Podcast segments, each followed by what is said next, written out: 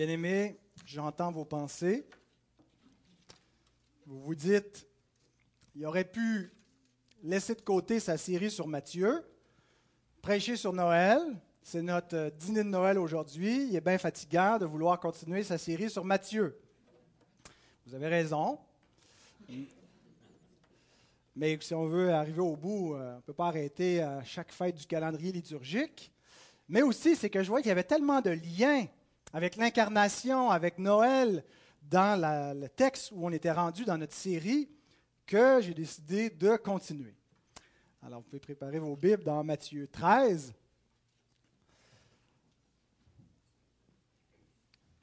Au début de ce chapitre, Jésus nous a dit que il nous a été donné aux disciples de Christ de connaître les mystères du royaume des cieux et qu'à eux, en parlant des foules, cela n'a pas été donné de connaître ces mystères. Et parmi les mystères du royaume des cieux, un des plus grands mystères, c'est Dieu manifesté en chair. C'est ce que nous dit Paul dans 1 Timothée 3,16. Dieu venu dans la chair, c'est le grand mystère de la piété, de la foi. Vous savez, pour nous, en Occident, l'Église d'Occident, on associe beaucoup notre euh, salut avec Pâques. Si on revient au calendrier liturgique, pour nous, la période de l'année qu'on associe le plus à notre, à notre salut, c'est la mort et la résurrection de Christ. Dans l'Église d'Orient, c'est Noël. C'est la nativité qui est associée le plus au salut, euh, parce que dans la conception de l'Église euh, orthodoxe d'Orient, la conception du salut, c'est que l'homme doit devenir Dieu avec un D minuscule, dans le sens que, euh, pas dans le sens qu'il va faire un avec, euh, avec euh, l'essence divine, mais que l'homme a été créé pour atteindre, pour, pour, être en communion avec la nature divine et, nous, et, participer, comme nous le dit Pierre, il nous a rendus participants à la nature divine. Et la chute a empêché l'homme de devenir ce qui était appelé à être, à dépasser son état euh, de simple homme créé sans péché et, d'atteindre un, état plus élevé que celui d'Adam en faisant un avec Dieu. Et c'est par l'incarnation de Dieu, c'est parce que Dieu s'est fait homme que l'homme peut à nouveau devenir Dieu dans le sens que les, les chrétiens d'Orient, je sais que c'est choquant un peu à nos oreilles occidentales d'entendre cela, mais dans le sens que nous devenons, euh, nous participons à la nature divine. Et euh, donc pour eux, et cette période de l'année, euh, les frères d'Orient, c'est vraiment là où ils célèbrent le, salut. Dieu s'est fait homme. Il y a un grand mystère. L'Esprit éternel a pris une chair. L'infini est venu dans le fini. L'immortel est venu dans une condition mortelle. Pour qu'on puisse atteindre la perfection que Dieu avait prévue pour l'homme. Et je pense qu'on ne devrait pas séparer et opposer Pâques et Noël ou cantonner notre salut seulement dans l'événement de Pâques. Je pense qu'il n'y a pas de salut s'il n'y a pas de mort et de résurrection, mais il n'y a pas de mort et de résurrection s'il n'y a pas d'incarnation, s'il n'y a pas de naissance. Et on, on a besoin de la totalité de l'œuvre du Christ, de sa naissance, son obéissance parfaite, sa mort expiatoire et sa résurrection pour avoir le salut. Alors, à Noël, on ne fait pas juste célébrer euh, l'incarnation, mais le salut que nous avons par l'incarnation. Et pour nous, la naissance du Christ a toute sa valeur parce qu'il naît pour mourir. Il naît pour venir accomplir une mission qui va se solder en donnant sa vie en sacrifice. Alors, on ne doit pas détacher les parties de la vie de Christ ou les parties du calendrier et les isoler, mais donc voir euh, comment il y, a, un tout dans l'intention divine en envoyant son Fils dans le monde pour notre salut. Avant de lire notre texte, j'aimerais faire deux comparaisons que j'ai trouvées intéressantes entre Noël et les paraboles du royaume. La première comparaison, c'est dans l'abaissement, dans l'humilité avant l'élévation. Comme on a dans Philippiens 2, il n'a pas regardé comme une proie arrachée de euh, demeurer dans sa condition d'égalité avec le Père, mais se dépouillant lui-même, a pris une forme de serviteur, une forme d'esclave, apparu comme un simple homme, s'est rendu obéissant jusqu'à la mort et a été élevé dans la gloire. Avant l'élévation, avant l'exaltation, il y a eu l'abaissement. Et on retrouve cette, euh, cette notion-là qui est clairement enseignée dans les paraboles du royaume. Jésus, dans son enseignement sur la nature du royaume de Dieu, nous montre que le royaume venait pas de manière à frapper les regards.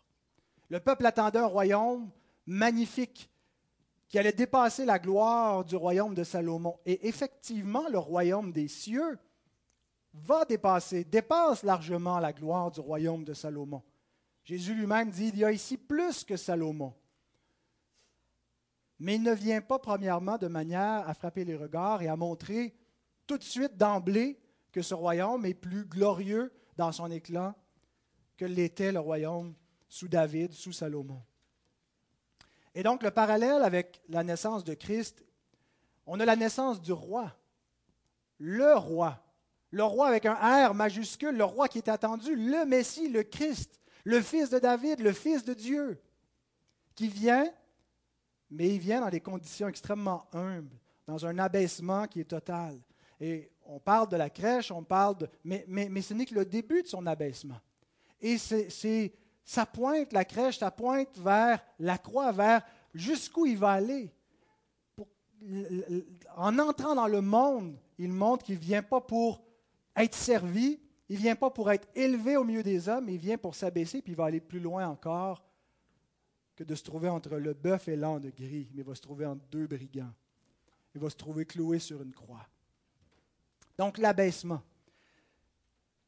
Dieu choisit les choses folles du monde, les choses méprisées, un Messie méprisé, un Messie qui paraît faible aux yeux des hommes, un Messie crucifié qui est un scandale pour les Juifs et une folie pour les Grecs. Et par ces faiblesses et ces choses que le monde méprise, Dieu renverse les sages, renverse les choses qui sont considérées fortes et nobles aux yeux des hommes, qui sont une folie aux yeux de Dieu. Il y a un renversement. Le royaume vient de la même façon, comme une petite semence, nous avons vu dans notre dernière parabole, la parabole du grain de sénévé ou de moutarde et la parabole du levain le royaume qui vient de manière miniature, de manière invisible, de manière insignifiante dans le monde, et qui va devenir un arbre qui va remplir tout le jardin, qui va prendre toute la place dans laquelle les oiseaux du ciel vont venir nicher nous-mêmes, les païens qui ont trouvé refuge, qui n'avions point de droit de citer en Israël, et pourtant nous avons été faits de la maison d'Abraham par adoption.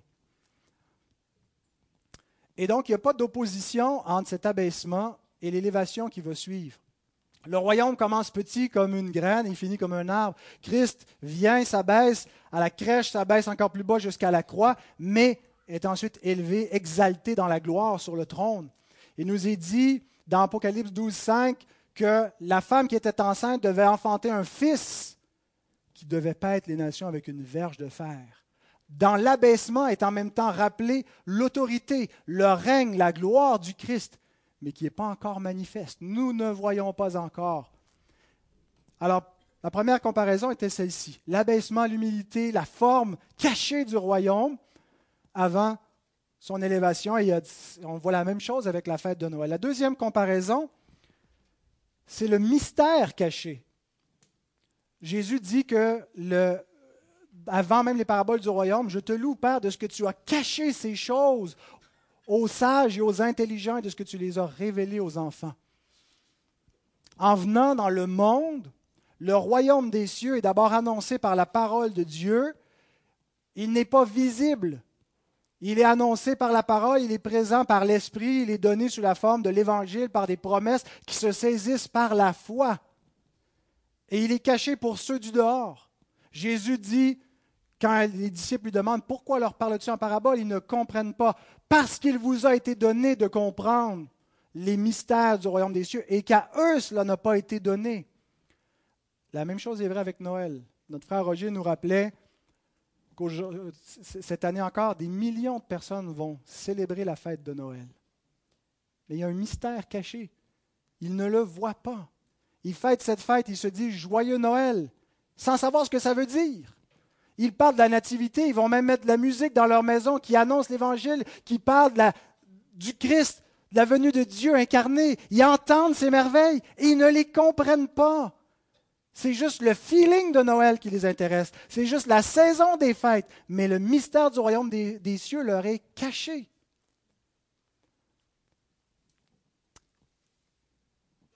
Alors lisons notre texte aujourd'hui, maintenant qu'on a fait les, liens avec Noël, j'ai pu justifier que je peux continuer maintenant ma série dans Matthieu. On va lire Matthieu 13, 36 à 43, si vous voulez, vous voulez vous lever pour la lecture de la parole de notre Dieu.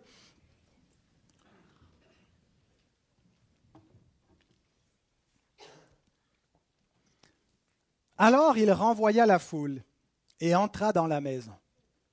Ses disciples s'approchèrent de lui et dirent Explique-nous la parabole de l'ivraie du champ. Il répondit Celui qui sème la bonne semence, c'est le Fils de l'homme. Le champ, c'est le monde. La bonne semence, ce sont les fils du royaume. L'ivraie, ce sont les fils du malin. L'ennemi qui l'a semé, c'est le diable. La moisson, c'est la fin du monde. Les moissonneurs, ce sont les anges. Or, comme on arrache l'ivraie et qu'on la jette au feu, il en sera de même à la fin du monde. Le Fils de l'homme enverra ses anges qui arracheront de son royaume tous les scandales et ceux qui commettent l'iniquité. Et ils les jetteront dans la fournaise ardente, où il y aura des pleurs et des grincements de dents. Alors les justes resplendiront comme le soleil dans le royaume de leur Père. Que celui qui a des oreilles pour entendre, entende. Seigneur, ta parole est sérieuse, elle est grâce et vérité, elle est évangile et loi, elle est jugement et miséricorde. C'est une parole d'alliance qui produit un double effet, qui est une odeur de vie pour ceux qui sont appelés et qui est une odeur de mort qui donne la mort pour ceux qui sont réprouvés. Ô Dieu, nous te prions que ta parole puisse agir avec efficacité au milieu de ton peuple ce matin, que nous puissions encore une fois contempler Christ, contempler les mystères du royaume, réaliser notre privilège, avoir les cœurs remplis de reconnaissance, de joie, de foi envers notre Sauveur. Merci notre Dieu pour ta sainte parole et que tu puisses la bénir. Amen. J'aimerais faire une brève mise au point euh, concernant mon message de la semaine dernière. Euh, puisque j'ai dit que notre rôle n'était pas de combattre l'ivraie dans le monde euh, et qu'on n'est pas là donc pour euh, combattre les maux de la société et d'avoir une mission humanitaire. Notre mission est plutôt l'Évangile. Et j'ai eu des retours comme si ce que je disais finalement, c'était ne pratiquez pas des bonnes œuvres, ça ne sert à rien, faites juste prêcher l'Évangile puis laissez le monde crever. Ce n'était pas du tout l'intention de mon message. Euh, j'espère que ce n'est pas comme ça que vous l'avez compris, mais euh, donc, euh, je ne voulais pas décourager du tout les bonnes œuvres. Au contraire, ce que je voulais surtout souligner, c'est qu'il est impossible de bâtir le royaume sans prêcher l'Évangile. Et qu'on peut faire des bonnes œuvres humanitaires sans bâtir le royaume, parce qu'il y a des gens qui ne sont pas du royaume, qui pratiquent ces œuvres-là, euh, mais que le royaume de Dieu s'agrandit lorsque l'Évangile est annoncé. Alors faisons attention de ne pas devenir la Croix-Rouge, où on commence comme un organisme chrétien qui est fondé sur l'Évangile, et on finit où on ne fait que vouloir faire les bonnes œuvres chrétiennes sans la substance de la foi. On garde l'extérieur de la piété, mais on en renie la puissance. Et donc, ce n'est pas le but de l'Église. Il est bien cependant de pratiquer la miséricorde envers tous, principalement envers ceux de la maison de Dieu. Et si vous voulez accueillir chez vous des, sans-abri ou servir la soupe populaire ou visiter les malades ou prendre soin de qui que ce soit, c'est une bonne chose et faites-le au nom du Seigneur, mais euh, faites-le aussi en annonçant la bonne nouvelle parce que euh, sauver le corps, c'est assez limité dans les bienfaits que ça peut apporter. Il faut surtout viser à annoncer la bonne nouvelle du salut qui peut sauver l'âme. Donc, euh, Noël, c'est la naissance d'un roi. Alors, on va approcher notre texte sous trois angles qui concernent notre roi dans l'explication qu'il nous donne de la parabole de l'ivraie et du champ. Donc, premier point, euh, le, royaume du roi. Le deuxième point, les ennemis du roi.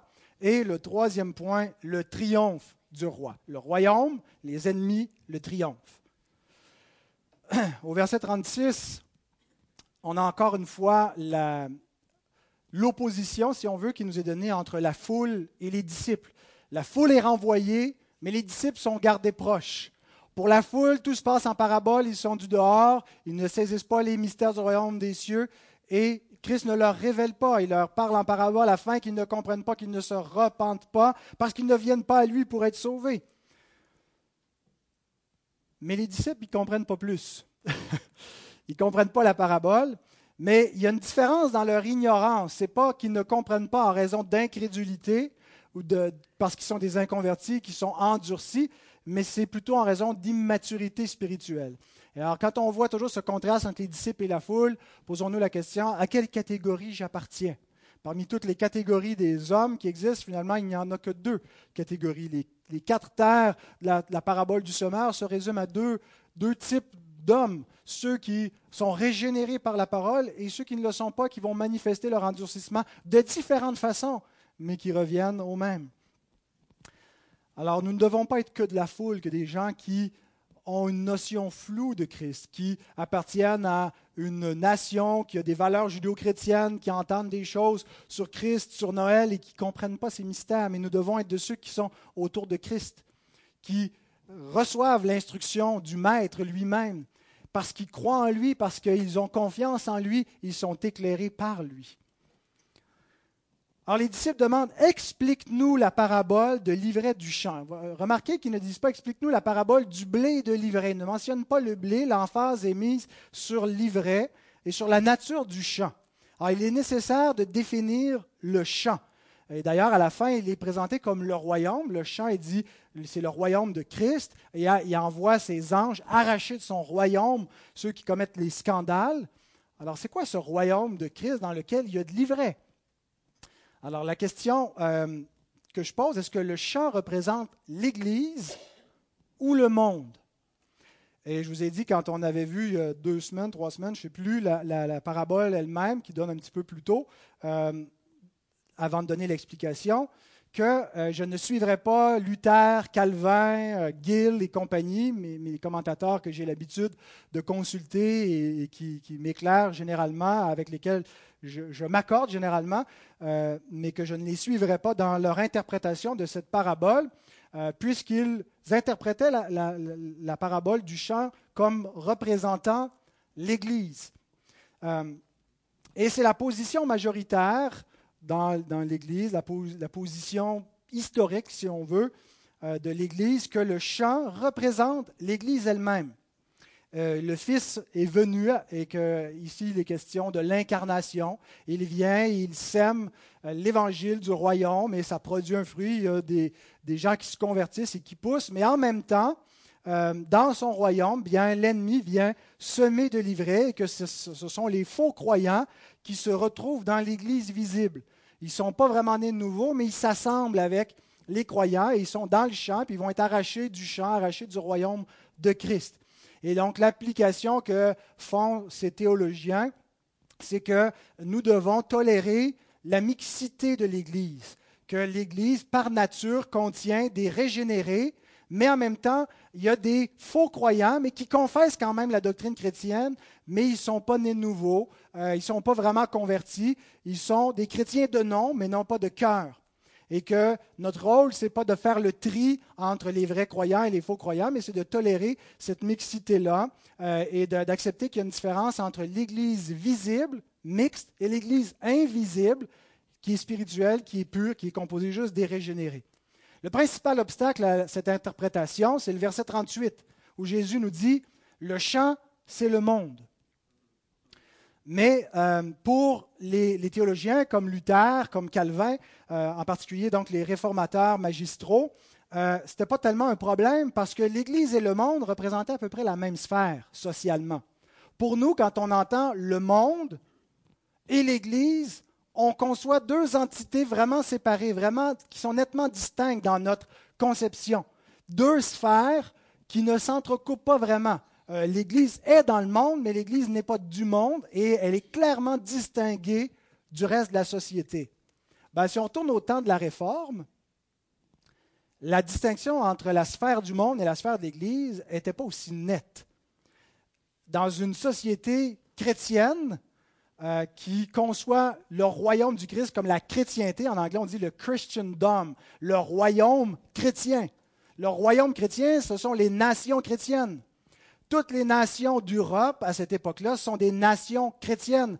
Et en dehors, il y a des nations païennes, il y a les Turcs qui sont les, Mahométans ou les, musulmans, comme on les appelle à l'époque, les Mahométans, ne sont pas dans le royaume des cieux parce qu'ils ne sont pas dans l'Église visible. Mais les autres nations chrétiennes, c'est la chrétienté, c'est donc le royaume visible du Christ. Mais les réformateurs avaient une assez bonne doctrine du salut pour comprendre que même si c'était des nations confessionnellement chrétiennes, tous ceux qui étaient baptisés dans ces nations-là n'étaient pas des chrétiens. Alors pour eux, le chant, ben c'est ça, c'est le monde, et dans le monde, il y a la vraie Église, mais tout ça, c'est l'Église visible qui est mixte. Et il y a des fanatiques comme les anabaptistes qui veulent séparer le, monde et l'Église et qui veulent une Église pure. Et en fait, ce qu'ils font, c'est qu'ils sont coupables de vouloir arracher l'ivraie trop tôt. Ils veulent arracher l'ivraie avant le temps et ce n'est pas leur rôle, ce n'est pas le rôle de l'homme d'arracher l'ivraie et de séparer le blé de l'ivraie, c'est le rôle de Dieu à la fin et qu'en ce moment on devrait tolérer qu'il y a une certaine mixité dans l'Église. Il y a des pécheurs scandaleux, on peut pratiquer la discipline d'Église à leur égard, mais s'il y a des inconvertis qui sont décents et qui se comportent bien dans la société, ben, l'Église doit les tolérer euh, en son sein. Alors c'était l'interprétation qu'avait les réformateurs. Et ce n'est pas l'interprétation que, j'ai. Je pense qu'ils euh, sont très influencés par leur contexte social. On pourrait euh, en même temps réaliser que nous aussi, on est influencés par notre contexte social. Euh, quelqu'un pourrait nous virer ça de bord et dire, mais oui, mais nous, on lit la parabole au travers de notre contexte séculier, d'une société qui a séparé l'Église et l'État. et puis, à cause de ça, on voit bien la distinction, le monde et l'Église. Et finalement, c'est notre contexte social qui détermine comment on interprète la parabole. Sauf que, notre contexte au 21e siècle ressemble beaucoup plus au contexte du premier siècle dans le rapport l'Église versus le monde que pouvait ressembler celui du 15e, 16e, 17e siècle avec celui du premier. Donc, euh, le chant, c'est quoi? Si on dit que ce n'est pas l'Église, mais que le chant, c'est le monde, est-ce que ça veut dire que l'Église est exclue du champ. C'est juste le monde, puis le monde et l'Église, c'est deux choses séparées. Je ne pense pas ici que le mot monde est à prendre dans son sens, le monde dans le sens royaume des ténèbres, le monde dans le sens, le monde opposé à l'Église, opposé au royaume des cieux, mais plutôt dans le sens plus global, c'est-à-dire comme dans Jean 3,16, car Dieu a tant aimé le monde. et ça inclut ici de manière plus globale la création dans son entier les hommes qui composent cette création. Alors ici, je, prends le monde comme désignant, comme englobant les deux semences.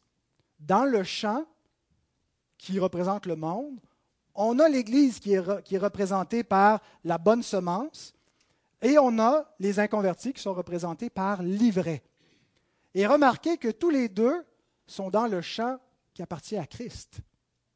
Tous les deux sont sous l'autorité du Christ. On commet parfois une erreur de confondre le royaume de Christ, le royaume des cieux, le royaume de Dieu, tous des termes synonymes, avec l'Église. Et je pense que quand on, associe étroitement Église et royaume, Église visible et royaume, on limite le règne de Christ à l'Église visible. Il est vrai que dans un certain sens, l'Église est appelée le royaume, qu'on est un peuple saint, un sacerdoce royal, qu'on est la maison de Dieu, donc le peuple sur lequel Christ règne, et son royaume qui lui appartient. Mais en même temps, l'autorité du Christ, la, juridiction sur laquelle règne, dépasse l'Église. Christ règne sur le monde visible et invisible, sur tout le monde, sur tous les hommes, sur les régénérés comme sur les non régénérés sur les anges comme sur les démons. Il dit à la fin de l'évangile de Matthieu, Tout pouvoir m'a été donné dans le ciel et sur la terre. Et la parabole de l'ivraie, le cadre de cette parabole, ce n'est pas l'Église versus le monde, c'est plutôt l'ancienne création déchue versus la nouvelle création. L'ancien Adam qui a perdu le règne, Dieu avait tout placé sous ses pieds et il a tout livré à la puissance angélique déchu, le diable. Christ s'abaisse pour un peu de temps sous les anges afin de défaire la puissance diabolique qui règne sur le monde, pour à nouveau soumettre la création, les œuvres de Dieu entières, sous les pieds de l'homme, le Fils de l'homme. Le psaume 8 est accompli en Jésus-Christ par son incarnation.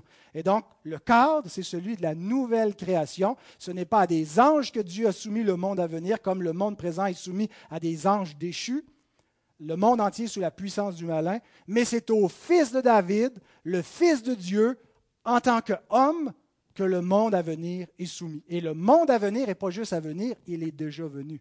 Le siècle futur est déjà commencé dans le présent. C'est ce qu'on appelle souvent le déjà et le pas encore. Et c'est le royaume du Christ sur lequel il règne. Et le champ, donc, représente tout le cosmos sur lequel Jésus est Seigneur. Et il y a de l'ivraie dans son champ parce qu'il y a un ennemi qui le semait au commencement. Et vous remarquerez que ce n'est pas le blé qui est arraché du champ, c'est l'ivraie. Le blé a le droit d'y être. Le monde nous appartient. 1 Corinthiens 1, 21 23 nous dit Tout est à vous. Le monde est à vous. Pourquoi? Parce qu'il a été racheté par Christ. Le monde appartient à Christ. Oui, il est vrai qu'il y a encore un pouvoir concurrent, celui du diable, celui du péché, qui est toléré pour un temps parce que Dieu ne veut pas arracher trop vite l'ivraie pour qu'il y ait des conversions qui deviennent du blé. Mais il reste que même a encore le pouvoir du diable, c'est un pouvoir qui a été détruit qui est là seulement pour un temps. Il sait que ses rugissements vont, vont, terminer. Il sait que son temps est compté. Apocalypse 12, le diable a une grande fureur contre la terre parce qu'il sait que Christ va régner qu'une verge de fer. Il règne déjà. Et il attend que ses ennemis deviennent son marchepied. Et donc, le monde lui appartient parce que nous sommes les co-héritiers de Christ. Le monde nous appartient. Et nous ne serons pas arrachés de ce monde, mais l'ivresse sera arrachée de ce monde. Alors voilà pour ce qui est du royaume du roi, la juridiction du roi. Ce qui nous amène aux ennemis du roi qui nous sont décrits au verset 38 et 39. Relisons ces deux versets. L'ivraie, ce sont les fils du malin. L'ennemi qui l'a semé, c'est le diable. La moisson, c'est la fin du monde. Les moissonneurs, ce sont les anges.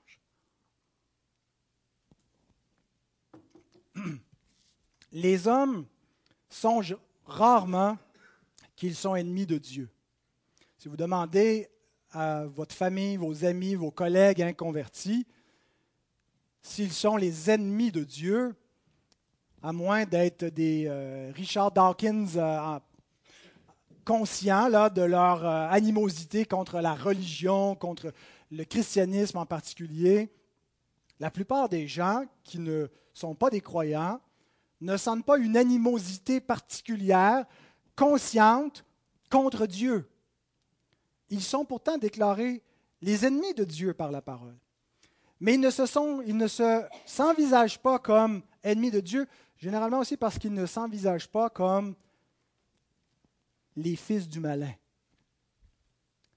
Pour les hommes, le diable, pour la plupart des hommes, le diable est un mythe. Le diable est une invention de l'Antiquité pour expliquer le mal, le problème du mal. Mais le diable n'existe pas pour vrai. Ils ne, ne voient pas qu'il y a une connexion entre eux et le diable. Et c'est un des plus grands tours de force de Satan. Euh, C.S. Lewis mettait ça de l'avant dans le, Screw Tape Letter, je sais quoi en français, les euh, tactiques du diable. Euh, où ah, c'est un, démon qui crée un autre démon. Puis, des, une des tactiques du diable pour séduire l'homme, ben, c'est de se faire oublier. C'est de lui faire croire qu'il est un mythe, c'est de lui faire croire qu'il n'existe pas. C'est de lui faire croire que l'homme est le seul maître de sa destinée, qu'il n'est pas sous aucune, aucun pouvoir spirituel, aucune autorité, ni de Dieu, ni du diable, qu'il a un parfait libre arbitre, qu'il est la, seule autorité qui est ultime en lui-même, qu'il n'y a pas de pouvoir spirituel au-dessus de lui. Et c'est ce qui a réussi en grande partie dans notre société séculière, qui ne croit plus euh, à, aux puissances célestes. Et donc, les hommes ne s'envisagent pas comme les fils du malin et ne se voient donc pas comme les ennemis de Dieu. Mais la façon que les hommes sont ennemis de Dieu et captifs du diable, c'est principalement par la pensée déchue, par l'état de leur pensée qui manifeste une animosité contre Dieu et sa loi, et par leurs œuvres mauvaises qui montrent qu'ils sont les fils du malin. Colossiens 1, 21. Vous qui étiez autrefois étrangers et ennemis par vos pensées et par vos mauvaises œuvres. Il vous a maintenant réconcilié par sa mort dans le corps de sa chair. La pensée déchue de l'homme, la manière de se concevoir lui-même, la manière de réfléchir sur le monde, la pensée dépravée est étrangère à Dieu et ennemie à Dieu. Et même si ce n'est pas Dieu lui-même qui est l'objet de l'animosité, l'homme se fait des dieux, se fait des idoles, et il déteste la vérité. Il la supprime et il s'oppose à Dieu. Il change la vérité en mensonge et il sert la créature, il sert les dieux qu'il se fait plutôt que le Créateur qui est béni éternellement. Il montre par ses mauvaises œuvres ce qui est l'état de son cœur. Il agit selon sa nature. Et c'est comme ça qu'il est captif de Satan. Et le pouvoir de Satan, c'est un pouvoir qui est invisible. Il nous est dit dans Éphésiens 2, verset 2, qu'il est le prince de la puissance de l'air celui qui est le prince de ce monde et qui agit dans les fils de la rébellion, qui vivent selon le train de ce monde, est le prince de la puissance de l'air. Qu'est-ce que ça veut dire cette expression? Je vais demander euh, au pasteur Gill, John Gill, qui nous... J'ai trouvé le moyen de le citer pareil. Euh, je ne peux pas être d'accord avec lui dans Matthieu 13, mais dans Éphésiens 2, ça allait. Il dit, il ne faut pas comprendre cette expression comme si le diable avait un supposé pouvoir sur l'air par permission divine pour faire souffler le vent, etc. Certains ont fait ce rapprochement avec Job, et puis là, la tempête qui vient, puis c'est le diable qui provoque la tempête. Donc, quand il y a des cataclysmes, c'est le diable, c'est le prince de la puissance de l'air, fait qu'il souffle. Mais il s'agit d'une troupe de démons. Le mot puissance de l'air réfère à une troupe de démons, lesquels ont résidence dans l'air cette notion n'était pas propre aux Juifs, qu'il y aurait des esprits nuisibles et maudissants qui agissent maintenant dans l'air. Il y a un prince qui est leur chef, il s'appelle Belzébul, le prince des démons.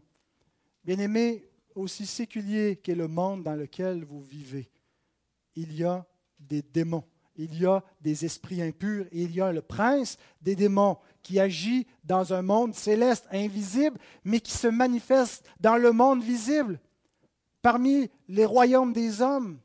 D'où vient la persécution du peuple de Dieu dans le monde, sinon du royaume des ténèbres? D'où vient l'iniquité grandissante dans le monde? D'où viennent les croyances hostiles à la vérité dans le monde, sinon du prince de la puissance de l'air, de Satan, qui existe et qui tient les hommes captifs sous son pouvoir, le monde entier sous son pouvoir? Nous lisons dans la, la première épître de Jean, à la fin de son épître, nous savons que nous sommes de Dieu et que le monde entier est sous la puissance du malin.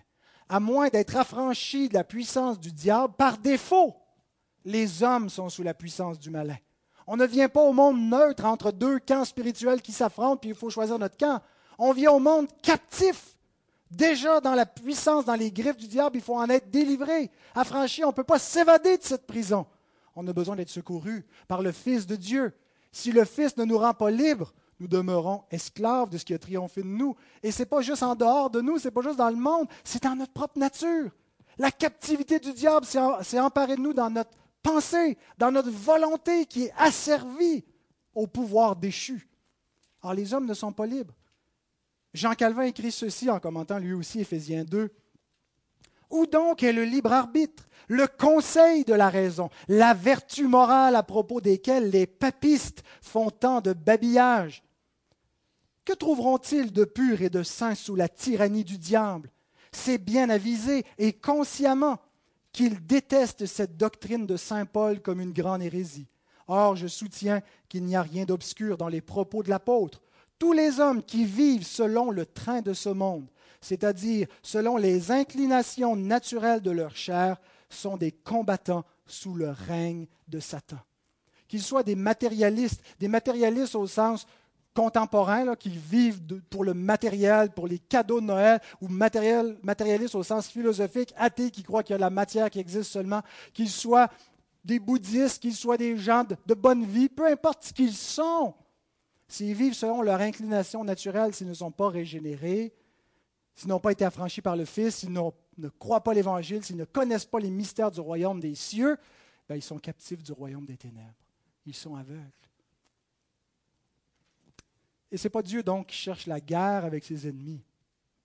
Ce n'est pas Dieu le premier qui fait la guerre à l'homme. C'est l'homme qui a déclaré la guerre à Dieu. C'est l'homme qui s'est mis du côté de l'ennemi de Dieu. C'est l'homme qui s'oppose à Dieu par ses pensées. C'est l'homme qui déteste la lumière. Les ténèbres n'ont pas aimé la lumière. C'est l'homme qui est hostile. Et Dieu tend la main à l'homme. Christ vient dans le monde et tend la main. Alors quand on parle des ennemis de Dieu, c'est ceux qui se sont rendus ennemis de Dieu et qui persistent dans l'inimitié contre lui. Dieu tend la main d'amitié, tend la main de grâce aux hommes. Dieu appelle les pécheurs à devenir ses enfants, à devenir ses amis, à ne pas rester ses ennemis. C'est une voie perdue. C'est un combat qui mène à la ruine si les hommes veulent suivre leur propre voie. On a un réflexe peut-être comme calviniste quand on entend cela, ce que je viens de dire, que ce n'est pas Dieu qui se fait ennemi des hommes, tout de suite parce qu'on pense à la souveraineté de Dieu. On se dit, ouais, mais Dieu a juste à les convertir, il a juste à faire comme il a fait avec nous, les appeler irrésistiblement. Alors quand Dieu tend la main vers les hommes, c'est un peu injuste parce qu'ils ne peuvent pas vraiment répondre. Dieu se joue des hommes, fait semblant de vouloir se réconcilier avec eux, mais en fait les livre à l'endurcissement de leur cœur. Et on a ce raisonnement-là un peu hyper calviniste qui accuse Dieu, qui soupçonne le mal en Dieu parce qu'il tend la main aux pécheurs qui ne peuvent pas répondre à son appel. Et en fait, Paul répond à cet argument-là, à cette réflexion qui vient de, l'iniquité de notre pensée, qui vient de notre mauvais cœur qui soupçonne le mal en Dieu. Il répond en Romains 3, 3 à 8. Et quoi? Si quelques-uns n'ont pas cru, leur incrédulité annulera-t-elle la, fidélité de Dieu? Hein, S'ils croient, s'ils croient pas, parce qu'ils ne peuvent pas croire, ben ça annule automatiquement la fidélité de Dieu. Il y a juste à les faire croire, puis ils vont croire. Alors leur incrédulité prouve l'infidélité de Dieu. Loin de là. Que Dieu, au contraire, soit reconnu pour vrai et tout homme pour menteur selon qu'il est écrit, afin que tu sois trouvé juste dans tes paroles et que tu triomphes lorsqu'on te juge. Mais si notre injustice établit la justice de Dieu, que dirons-nous? Dieu est-il injuste quand il déchaîne sa colère? Je parle à la manière des hommes. Je parle selon ce, raisonnement euh, charnel. Dieu est injuste quand il déchaîne sa colère. Parce qui est-ce qui résiste à sa volonté? Dieu dit à Pharaon, laisse aller mon peuple, mais en même temps lui dit, j'endurcirai ton cœur pour montrer en toi mes œuvres, ma justice, ma colère, et que mon nom soit connu sur toute la terre. Alors, si l'injustice de Pharaon établit la justice de Dieu, Dieu est injuste en faisant ça. Il le piège. Loin de là. Autrement, comment Dieu jugerait-il le monde? Et si par mon mensonge la vérité de Dieu éclate davantage pour sa gloire, pourquoi suis-je moi-même encore jugé comme pécheur? Et pourquoi ne ferions-nous pas le mal afin qu'il en arrive du bien, comme quelques-uns qui nous calomnient prétendent que nous le disons? Et Paul dit, la condamnation de ces gens est juste.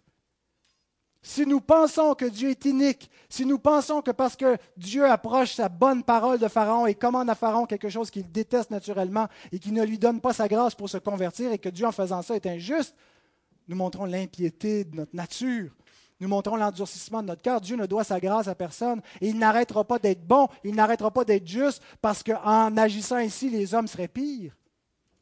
Pour rappeler la logique de, de Luther dans le cerf arbitre qui dit est-ce que Dieu va arrêter d'être bon, est-ce que Dieu va arrêter d'être juste, parce que ce faisant, et plus qu'il euh, agit selon sa justice, plus l'homme s'empire. Et c'est exactement ce que Paul nous dit ici. C'est difficile pour nous de comprendre que l'homme a une réelle responsabilité dans son refus de l'Évangile, dans son entêtement comme Dieu, et que Dieu a quand même un souverain contrôle sur la situation et que Dieu pourrait fléchir le cœur de tout homme, et ne le fait pas pour tout homme, mais c'est une grâce. Et une grâce, par définition, ce n'est pas quelque chose qui est dû. Ce qui est dû, c'est sa justice. Ce qui est dû, c'est ce que Dieu condamne tous les hommes. Et Dieu n'a pas trouvé bon de condamner tous les hommes, et il a voulu faire miséricorde à certains. Il fait miséricorde à qui il veut, puis il laisse dans l'endurcissement. Il endurcit qui il veut par sa parole. Et personne ne peut le blâmer, s'élever, puis se, penser juge de Dieu. Alors les ennemis de Dieu n'ont qu'eux-mêmes à blâmer. si Dieu les laisse dans leur endurcissement, c'est une chose terrible, c'est un jugement, mais ils ne pourront pas accuser Dieu. Ce qui nous amène à notre dernier point, le triomphe du roi, au verset 40 à 43. Bien-aimé, notre roi ne peut pas ne pas triompher. Vous savez, on dit quand on parle des attributs de Dieu que Dieu peut tout. Ben, Ce n'est pas tout à fait vrai. Des choses que Dieu ne peut pas faire. Il ne peut pas pécher. Il peut tout selon sa nature. Il ne peut pas cesser d'être ce qu'il est. Il ne peut pas mentir. La Bible dit textuellement, Dieu ne peut pas mentir. Il ne peut pas agir contraire à sa nature. Il y a beaucoup de choses que Dieu ne peut pas faire et généralement on le dit avec un... Euh, euh, euh, ou, quand on parle des attributs de Dieu, on inverse. par exemple, on dit que Dieu n'est pas visible, on dit il est invisible. Dieu n'est pas matériel, il est immatériel. Mais il y a quelque chose aussi que Dieu n'est pas. Il ne peut pas être vaincu. Il est invincible. On appelle ça l'invincibilité divine. Les hommes, dans leur entreprise de rébellion contre Dieu, dans leur hostilité vis-à-vis de Dieu, c'est une folie. Ils se sont rebellés, ils ont levé le poing, ils ont déclaré la guerre à quelqu'un qui ne peut pas perdre, à quelqu'un qui par nature ne peut qu'être qu'un vainqueur. Et nous voyons la grande miséricorde de Dieu qui, ne pouvant pas perdre, a voulu rendre des hommes vainqueurs avec lui n'a pas voulu juste triompher des hommes en détruisant leur rébellion, en exécutant sa justice, mais a triomphé d'eux en exécutant en même temps sa miséricorde. A triomphé du mal, a triomphé des pouvoirs de ce monde qui se sont rebellés contre Dieu et auxquels les hommes se sont joints, et a triomphé d'eux par la croix. Et le triomphe de notre roi, le triomphe de Christ, le triomphe de celui qui ne peut pas perdre, de l'invincible, va se manifester de deux façons. Par la condamnation de ses ennemis et par la glorification de ses fils. Le verset 40, à 42 nous donne la première façon. Or, comme on arrache l'ivraie et qu'on la jette au feu, il en sera de même à la fin du monde. Le Fils de l'homme enverra ses anges qui arracheront de son royaume tous les scandales et ceux qui commettent l'iniquité, et ils les jetteront dans la fournaise ardente où il y aura des pleurs et des grincements de dents. La patience du maître envers l'ivraie dans son champ ne durera pas éternellement. Dieu est patient.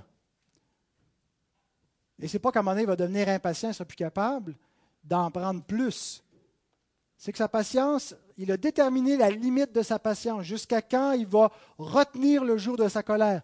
Dès le jour 1, les moissonneurs qui ont vu l'ivraie dans le champ ont dit Maître, veux-tu qu'on aille l'arracher? Ils ont constaté l'anormalité de la situation. Les anges de Dieu sont prêts à intervenir, voyant que dans la bonne création de Dieu, il y a de l'ivraie. Ils ont été prêts à frapper les hommes dès le jour 1 par le jugement final. Et Dieu dit, pas tout de suite. Laissez mûrir les deux ensemble. Il faut que l'iniquité des Amoréens soit à son comble avant qu'Israël vienne la moissonner. C'était là une autre parabole du jugement final, la conquête de Canaan. Viendra un temps où non seulement le blé sera à point, mais toute la moisson va être mûre, la moisson de l'ivraie aussi. Et Dieu va dire à ses gens, à ses anges, de jeter leurs faucilles et de venir fouler.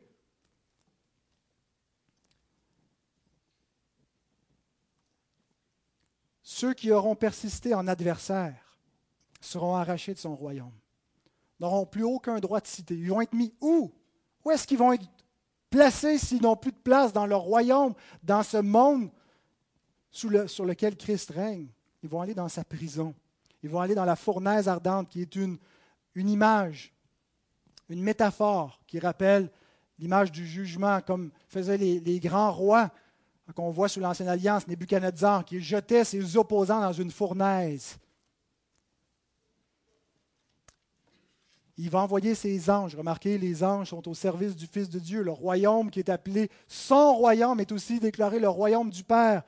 On voit dans 1 Corinthiens 15, 24 qu'à la fin, le Fils va remettre le royaume au Père. Le Fils, c'est-à-dire celui qui est l'égal de Dieu, mais en tant qu'homme, va régner et va régner pour Dieu, comme c'était le mandat premier d'Adam, d'établir le royaume et de remettre le royaume au Père. Mais c'est Christ qui va le faire. Et en attendant, il doit régner jusqu'à ce que ses ennemis deviennent son marchepied. Il ne va pas régner plus tard, il règne déjà et il attend que ses ennemis deviennent son marchepied. Et le texte répond à trois questions. Quand, qui et quoi? Quand, à la fin du monde, lorsque les temps seront complets, le texte dit ça littéralement, c'est-à-dire lorsque la moisson va être mûre. Donc, ce n'est pas à nous à arracher l'ivraie du monde. Ça appartient au Seigneur. Qui? Il dit les scandales, bien sûr, ça désigne ceux qui commettent ces scandales, ceux qui commettent ces choses iniques, et euh, ceux qui commettent l'iniquité.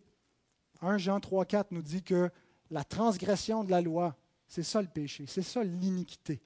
La loi morale de Dieu qui n'est pas une loi qui peut passer, qui est le standard définitif moral par lequel les hommes sont appelés à vivre, ceux qui vivent en transgressant, en ayant d'autres dieux, en suivant les commandements de leur Dieu, seront arrachés de ce royaume. Et quoi? Qu'est-ce qui va leur arriver? Ils y seront jetés dans une fournaise ardente. Je pense que c'est une métaphore parce que parfois le, jugement n'est pas décrit comme du feu, mais comme des ténèbres. C'est une métaphore qui nous parle d'un jugement qui, duquel il n'y a rien de bon à attendre et qui produit les pleurs et les grincements de dents, le désespoir. Et, est-ce que les grincements de dents représentent la tristesse ou la colère? Parce que souvent, l'expression grincer des dents dans la Bible euh, représente plutôt l'hostilité envers quelqu'un, envers quelque chose. Je pense que c'est les deux. Ces ennemis vont être dans ce mélange d'un désespoir, d'une tristesse, mais en même temps d'une hostilité, d'une colère. Ils vont renouveler éternellement leur condamnation comme, comme ces gens qui sont emprisonnés. Puis pendant qu'ils sont emprisonnés, ils commettent d'autres crimes et donc ils, reprennent encore plus de temps et puis sont à perpétuité parce qu'ils ne deviennent jamais bons, ils seront livrés à la méchanceté de leur nature. Ils ne viendront jamais de repentance, jamais, ils vont toujours grincer des dents contre Dieu. Et ils seront gardés captifs. Dieu va dominer ses adversaires. Voilà la première manifestation de son triomphe. Et la deuxième manifestation, c'est celle qui nous concerne par la glorification de ses fils, au verset 43. Alors les justes resplendiront comme le soleil dans le royaume de leur Père. Que celui qui a des oreilles pour entendre, entende. Notre roi ne triomphe pas en solitaire. D'ailleurs, il n'y a aucun roi qui triomphe en solitaire. Il triomphe toujours avec son peuple, avec ceux qui se battent à ses côtés. Il ne dépend pas de nous. Il a remporté tout seul la victoire. Mais il y a un peuple qui l'accompagne et qui achève les souffrances dans le corps de Christ. Non pas que la rédemption est incomplète, mais la, réunion des élus en un seul corps est incomplète et pour ça, il faut continuer à souffrir dans le corps de, Christ qui est l'Église pour poursuivre dans ce monde où il y a de l'ivraie, dans ce monde où il y a les ténèbres, continuer l'œuvre de Christ. Et c'est au travers de nous que Christ continue son œuvre et poursuit jusqu'à sa victoire. Et ceux qui seront avec lui vont resplendir comme lui. Souvenons-nous comment notre Seigneur resplendissait lorsqu'il a été transfiguré lorsque Dieu a voulu que les disciples voient la gloire, lorsqu'il a voulu qu'il ait une image de la puissance des siècles à venir, lorsque sur la montagne sainte, il est venu brillant, hein, il, était éclatant dans, sa gloire, eh bien nous brillerons comme le soleil. Ça nous rappelle la prophétie de Daniel 12, verset 3. Ceux qui auront été intelligents brilleront comme la splendeur du ciel, et ceux qui auront enseigné la justice à la multitude brilleront comme les étoiles à toujours et à perpétuité. Ce n'est pas l'intelligence naturelle, c'est l'intelligence renouvelée, l'intelligence régénérée. C'est ceux qui ont été amenés à la repentance et à la connaissance de Dieu par l'Évangile qui vont briller ainsi. Ce que nous serons n'a pas encore été manifesté. Ce que nous sommes déjà, parce que nous sommes déjà enfants de Dieu. La lumière brille déjà dans les ténèbres, mais elle va briller encore plus. Qui aura part à ce triomphe? Jésus nous dit les justes. Les justes resplendiront comme le soleil. Il y a deux façons d'être juste et d'obtenir la vie en étant juste dans la Bible. Et je termine avec ça. La première façon, c'est par la loi. Romains 10, 5. En effet, Moïse définit ainsi la justice qui vient de la loi.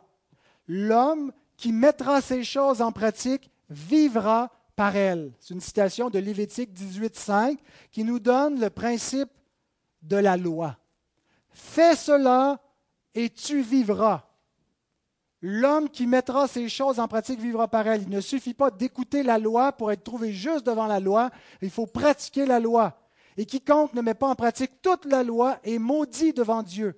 Une seule transgression de la loi vient corrompre notre justice. Bien sûr, après la chute, il n'y a aucun homme qui peut être juste par la loi. Mais Adam était appelé à être juste et à atteindre la vie éternelle en gardant la loi, à faire cela et vivre par le commandement.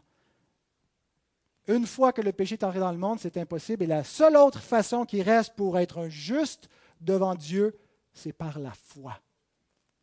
Romains 1, 16 et 17, car je n'ai point honte de l'Évangile, c'est la puissance de Dieu pour le salut de quiconque croit.